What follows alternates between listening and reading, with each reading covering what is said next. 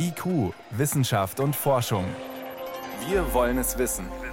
Ein Podcast von Bayern 2.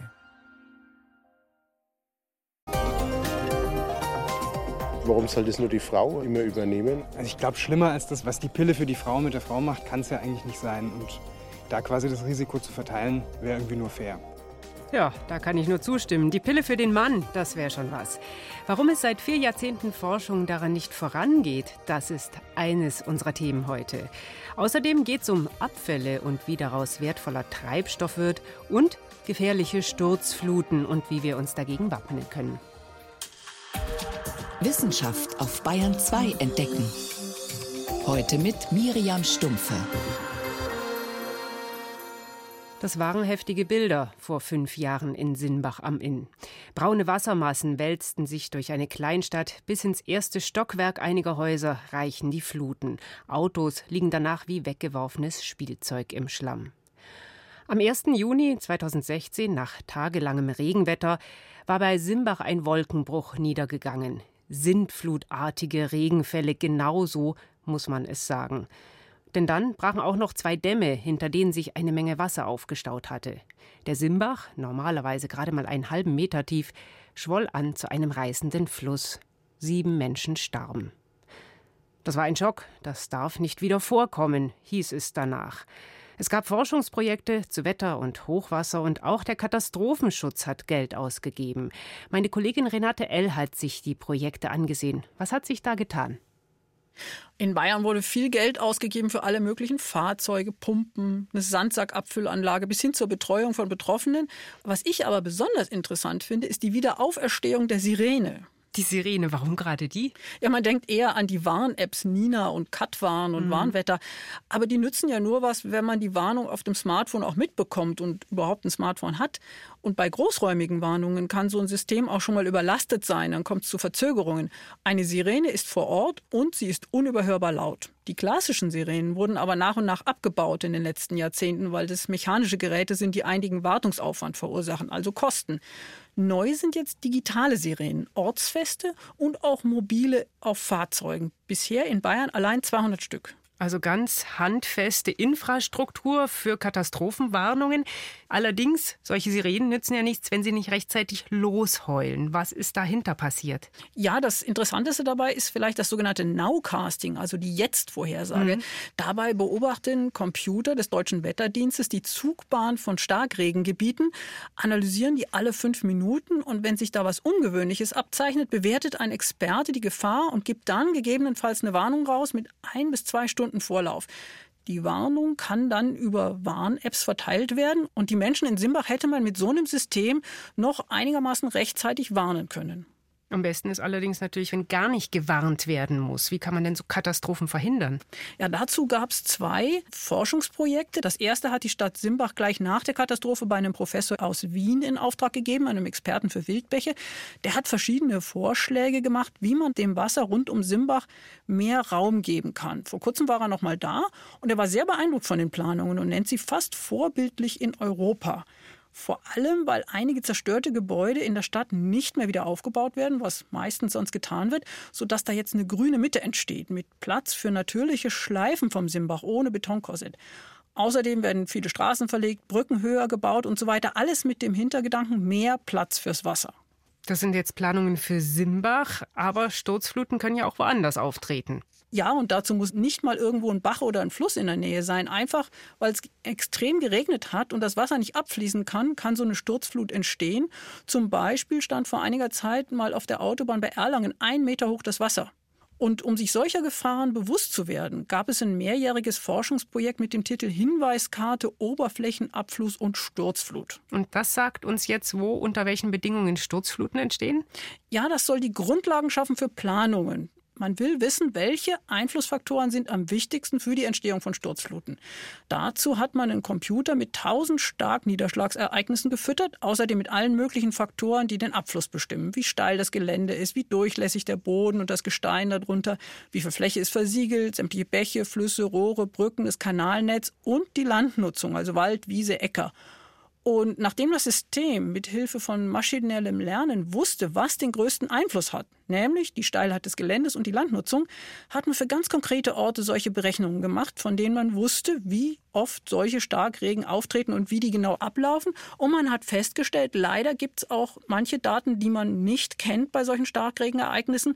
Und das ist vor allem, wie feucht der Boden ist, wie viel es vorher schon geregnet hat. Und das war ja in Simbach das Problem. Da hatte es vorher schon sehr viel geregnet. Und trotzdem aber gibt es Vorschläge, was man tun kann. Ja, und manches davon wird schon umgesetzt. Zum Beispiel gibt es die Initiative Bodenständig, die Landwirte berät, wie sie ihren wertvollen Boden dafür schützen können, dass er weggeschwemmt wird. Und tatsächlich ist ja in den betroffenen Orten außer dem Wasser der Schlamm ein Riesenproblem nach solchen Sturzfluten. Und man will verhindern, dass Wasser und Boden in die Orte gelangen. Die sollen in der Landschaft zurückgehalten werden. Um das zu schaffen, können die Landwirte mit Mulch arbeiten, also dass der Boden von abgeschnittenen Pflanzen bedeckt ist und man da direkt reinsät. Besonders wichtig ist das bei Mais, weil der in diesen breiten Reihen gesät wird. Dazwischen ist klassisch offener Boden, der wie eine Abflussrinne wirken kann. Dafür braucht man aber spezielle Sämaschinen und die sind nicht billig. Fazit, man kann einiges tun, um sowas wie in Simbach zu verhindern, oder? Ja, die Forschungsprojekte haben ja gezeigt, was man tun muss und kann, nämlich Wasser und Boden in der Landschaft zurückhalten. Aber man muss das eben dann auch tun. Katastrophenschutz und Risikomanagement bei Sturzfluten, fünf Jahre nach Simbach. Das waren Hintergründe von meiner Kollegin Renate L. Danke. Gerne. IQ, Wissenschaft und Forschung. Wenn Sie mehr wissen wollen, Hintergründe zum Programm von IQ finden Sie unter bayern2.de. IQ, Wissenschaft und Forschung. Montag bis Freitag ab 18 Uhr. Erstmal gab es sie nur für verheiratete Frauen. Die Pille.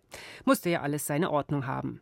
Vor 60 Jahren, ziemlich auf den Tag genau, am 1. Juni, kam die Anti-Baby-Pille in Deutschland auf den Markt, kurz nachdem sie in den USA und Australien zugelassen worden war. Sie hat die Gesellschaft ordentlich verändert. Seitdem haben es Frauen in der Hand zu bestimmen, ob sie schwanger werden oder nicht. Allerdings, sie müssen die Pille auch schlucken und tragen die gesundheitlichen Folgen. Denn komplett ohne Nebenwirkungen gibt es sie nicht, die hormonelle Empfängnisverhütung. Manche werden dicker, manche bekommen Migräne und ganz selten kann die Antibabypille auch Thrombosen auslösen. Wären da nicht mal die Männer an der Reihe? Seit vier Jahrzehnten wird zwar an der Pille für den Mann geforscht, aber noch immer gibt's weit und breit keine Spur davon. Woran es hakt, dem ist Bayern 2 Reporter Moritz Pompel nachgegangen. Die Männer machen es sich bequem, weil die Frauen ja eh die Pille nehmen. Also warum sich irgendwelche Hormone einwerfen? So lautet ein gängiges Vorurteil. Doch eine zugegeben nicht repräsentative Straßenumfrage zeigt, so groß wäre die Ablehnung der Männer gar nicht. Wenn es so ist, dann würde ich es annehmen, ja. Weil warum soll das nur die Frau immer übernehmen? Also ich glaube, schlimmer als das, was die Pille für die Frau mit der Frau macht, kann es ja eigentlich nicht sein. Und da quasi das Risiko zu verteilen, wäre irgendwie nur fair. Also von daher, warum sollte man da einen Unterschied machen? Und eine schon etwas ältere Umfrage vom Berliner Zentrum für Epidemiologie und Gesundheitsforschung zeigt auch, 60 Prozent der Männer wären grundsätzlich bereit, die Verhütung zu übernehmen. Im Jahr 2005 hatten die Forscher rund 9000 Männer in mehreren Ländern dazu befragt. Jüngere Umfragen bestätigen das. Das Grundproblem liegt also woanders, bei der Zulassung. Die Weltgesundheitsorganisation WHO hatte 2008 eine internationale Studie gestartet mit mehr als 300 Paaren. Die Männer haben ein Hormonpräparat bekommen mit Testosteron drin. Keine Pille, weil das Testosteron im Magen abgebaut wird, sondern eine monatliche Spritze. Das Testosteron gaukelt dem Gehirn vor, dass auch in den Hoden genügend davon vorhanden ist. So wird dort die körpereigene Testosteronproduktion heruntergefahren und damit auch die Spermienproduktion. Die Verhütung hat mit der Methode genauso zuverlässig funktioniert wie mit der Pille für die Frau. Trotzdem gab es ein Problem Nebenwirkungen.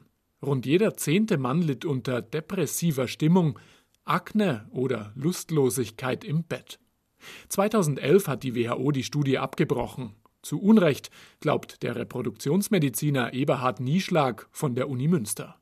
Da das eine multizentrische Studie war, die in Schottland und Europa und in Asien stattfanden, hatte man versäumt zu definieren, was ist eine Depression Und in Indonesien zum Beispiel war, wenn jemand schlechter Laune war, wurde das als Depression interpretiert. Grundsätzlich sind die Nebenwirkungen bei der Pille für die Frau ganz ähnlich, nur dass sie seit 60 Jahren hingenommen werden, sagt die US-amerikanische Endokrinologin Stephanie Page von der Universität Washington. Sie und viele andere Experten glauben, heute wäre es viel schwieriger, die Pille für die Frau auf den Markt zu bringen. Damals wurde einfach noch nicht so genau hingeschaut. Page untersucht einen vielversprechenden Ansatz für männliche Verhütung. Er kommt ohne Spritze aus und könnte damit von mehr Männern akzeptiert werden. Wir testen zurzeit ein Gel, so ähnlich wie wir das als Handdesinfektionsgel jetzt alle kennen. Darin steckt ein Gestagen, also ein Sexualhormon, ähnlich wie in der Pille für die Frau. Und Testosteron. Die Männer reiben sich das Gel täglich auf die Brust oder die Schultern. Wenn sie es weglassen, haben sie nach zwei bis drei Monaten wieder ganz normal viele Spermien. Weltweit sind rund 400 Paare dabei. In ein paar Jahren erwarten wir die endgültigen Ergebnisse der Studie.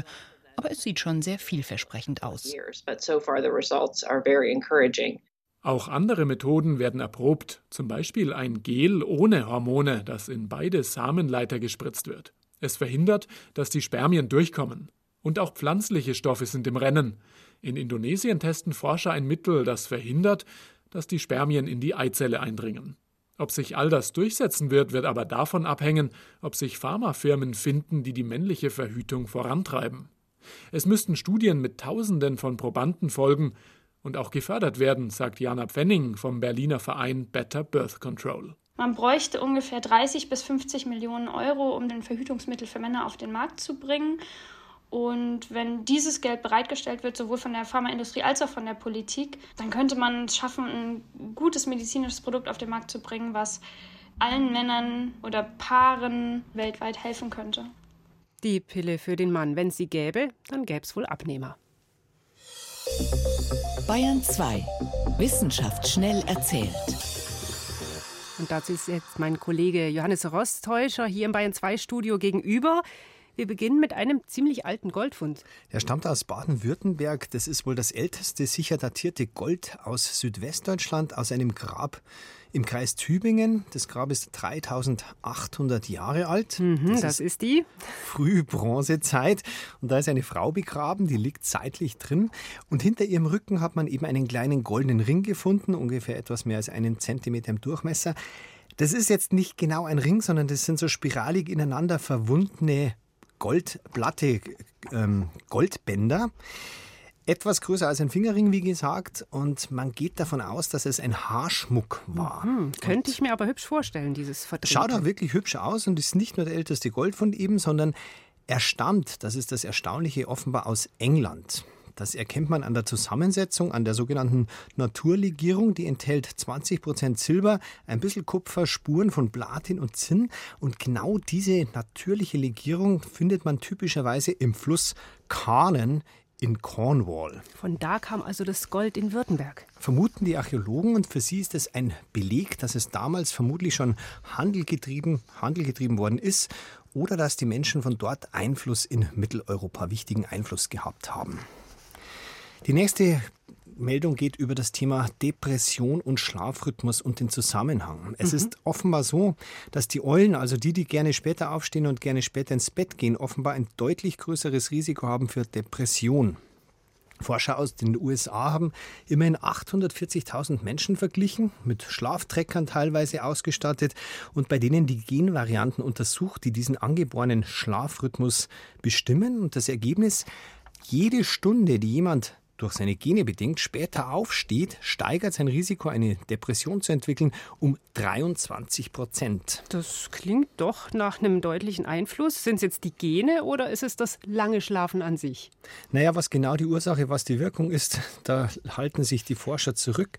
Aber sie haben ein paar Vermutungen angestellt. Erstens sagen sie, dieses morgendliche Frühsonnenlicht macht wahnsinnig gute Stimmung und und synchronisiert unseren Lebensrhythmus mit dem Naturrhythmus so gut. Zweite mögliche Ursache, Nachteulen haben sowieso immer das Gefühl, gegen den Takt der Gesellschaft leben zu müssen. Das würde das bestätigen.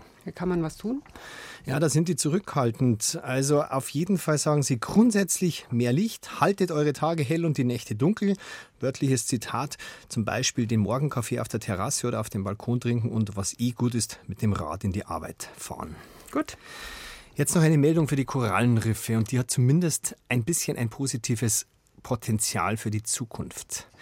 Die Korallenbleiche, also letztlich der Niedergang der Korallenriffe, wird nicht nur von steigenden Temperaturen angetrieben.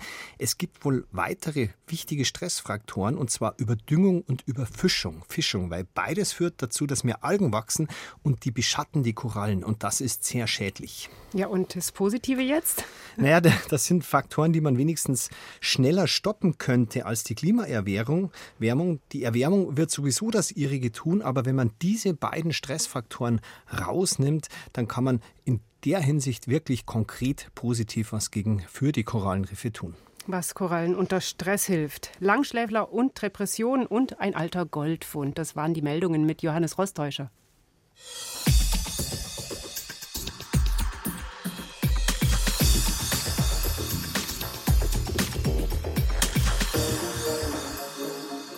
Deutschland soll schon bald klimaneutral werden.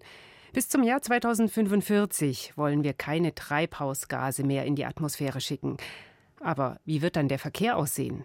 Mehr öffentliche Verkehrsmittel, mehr Radwege, klar.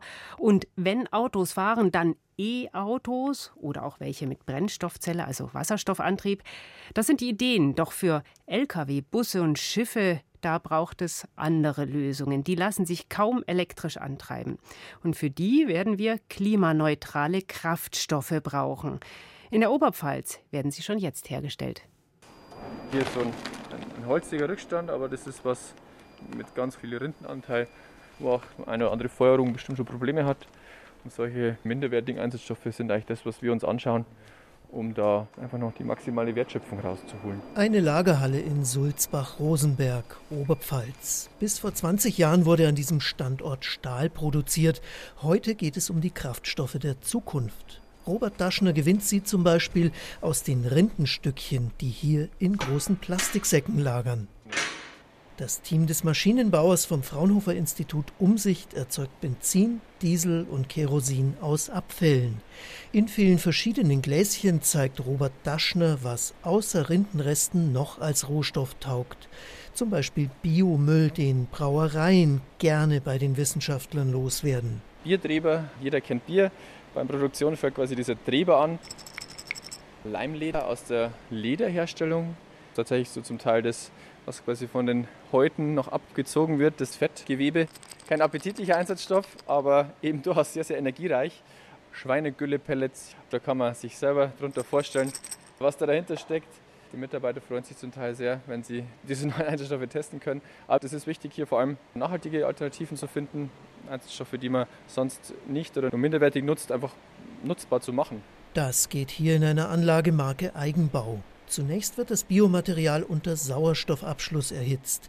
Dabei entstehen drei Dinge: Kohle, außerdem sogenanntes Synthesegas, interessant für die Chemieindustrie, und ein Öl, so schwarz wie das im Automotor.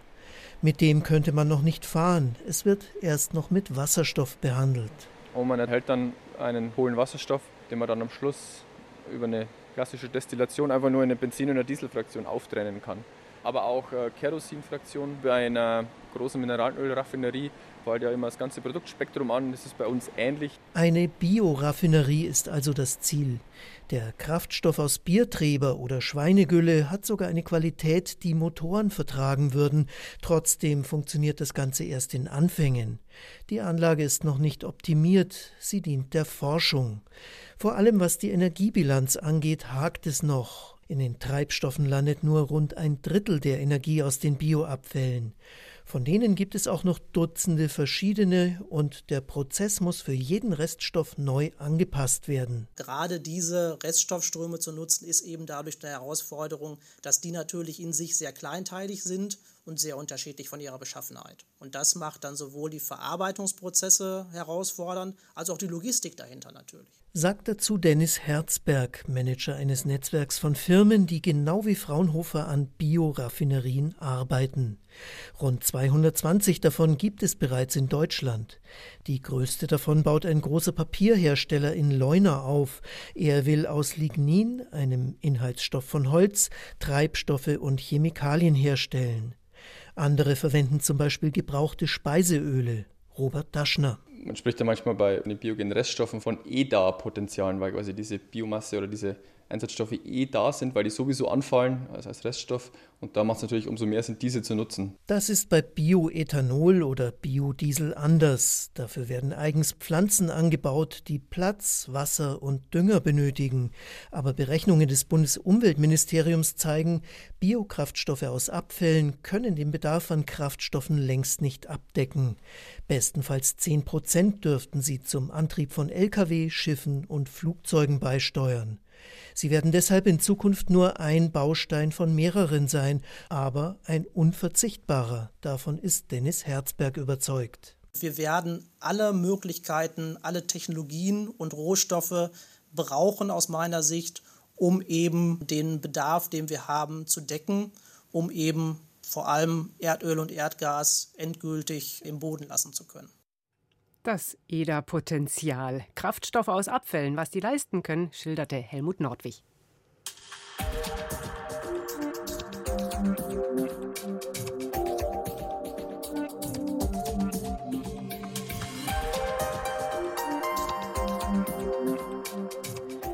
Plus, minus 10 Grad, wenn es dunkel ist. Das wird nicht wirklich ein lauer Abend heute, aber das wird schon. So langsam kann man sich wenigstens vorstellen, einen Sommerabend unterm Sternenhimmel zu verbringen. Was es da im Juni zu entdecken gibt, erzählt Yvonne Meyer. Sommernächte sind Milchstraßennächte, denn da ist sie in voller Pracht zu sehen. Wir richten unseren Blick in den Sommernächten auf ihren breitesten und hellsten Teil. Sie ragt dann steil vom Horizont im Süden empor. Doch um sie wirklich gut zu sehen, muss es sehr dunkel sein. Also kein Streulicht von Straßenlampen und kein Streulicht vom Mond. Um den 10. Juni ist das am besten. Da ist Neumond. Da kann man dann rund um die Milchstraße auch die Sommersternbilder sehen, Schwan und Adler. Die fliegen direkt auf der Milchstraße und bilden mit der kleinen hellen Leier das markante Sommerdreieck. Das ist um Mitternacht gut hoch im Südosten zu sehen. Und den hübschen Skorpion, der am Fuß der Milchstraße nur im Sommer gut sichtbar ist, ganz nah am Horizont im Süden. Doch eigentlich gehört der Juni der Sonne. Am 21. Juni ist Sommersonnenwende, der astronomische Sommeranfang. Es ist der längste Tag im Jahr, mehr als 16 Stunden lang. Doch nicht nur die Tage werden länger, auch die Dämmerung ist im Juni besonders lang. Es dauert in Bayern bis zu dreieinhalb Stunden, bis es nach Sonnenuntergang wirklich finster ist. Die Dämmerung, die teilt man normalerweise in drei Phasen ein. Zunächst kommt die sogenannte bürgerliche Dämmerung. Da kann man noch bequem ohne künstliches Licht lesen. Die dauert so lange, bis die Sonne drei Finger breit unter dem Horizont steht. Und dann kommt die nautische Dämmerung. Die ersten Sternbilder werden sichtbar. Am Ende steht die Sonne sechs Finger breit unter der Horizontlinie. Und zum Schluss die astronomische Dämmerung. Langsam wird's duster, aber erst wenn sie vorbei ist, ist es richtig dunkel, nachdem die Sonne fast zwei Handbreit unter den Horizont gesunken ist. Dann ist der Himmel mit Sternen übersät und man kann die Milchstraße sehen. Das aber passiert im Juni so spät, dass es kaum noch dunkel wird, je nachdem, wie weit man sich im Norden befindet. In Bayreuth zum Beispiel, da endet im Juni die astronomische Dämmerung gar nicht, sondern geht nach ein paar Stunden direkt wieder in die Morgendämmerung über. In Flensburg, da setzt die astronomische Dämmerung erst gar nicht ein. Dort bleibt es bei der nautischen Dämmerung. Man kann Sternbilder nur gerade noch so erahnen. Und in weiten Teilen Skandinaviens, da herrschen weiße Nächte. Bürgerliche Dämmerung die ganze Nacht. Mitternachtssonne bedeutet gar keine Dämmerung. Die Sonne geht gar nicht unter. Das ist im Juni am Polarkreis, im Norden von Schweden, Finnland und Russland der Fall. Mehr zum Sternenhimmel im Juni, den Sternbildern und Planeten finden Sie unter br.de/slash Sternenhimmel. Vielleicht erstmal noch eine Decke mitnehmen, aber die Sterne dürften zu sehen sein die nächsten Abende. Der Sommer kommt. Das war's in IQ Wissenschaft und Forschung. Ich bin Miriam Stumpfe.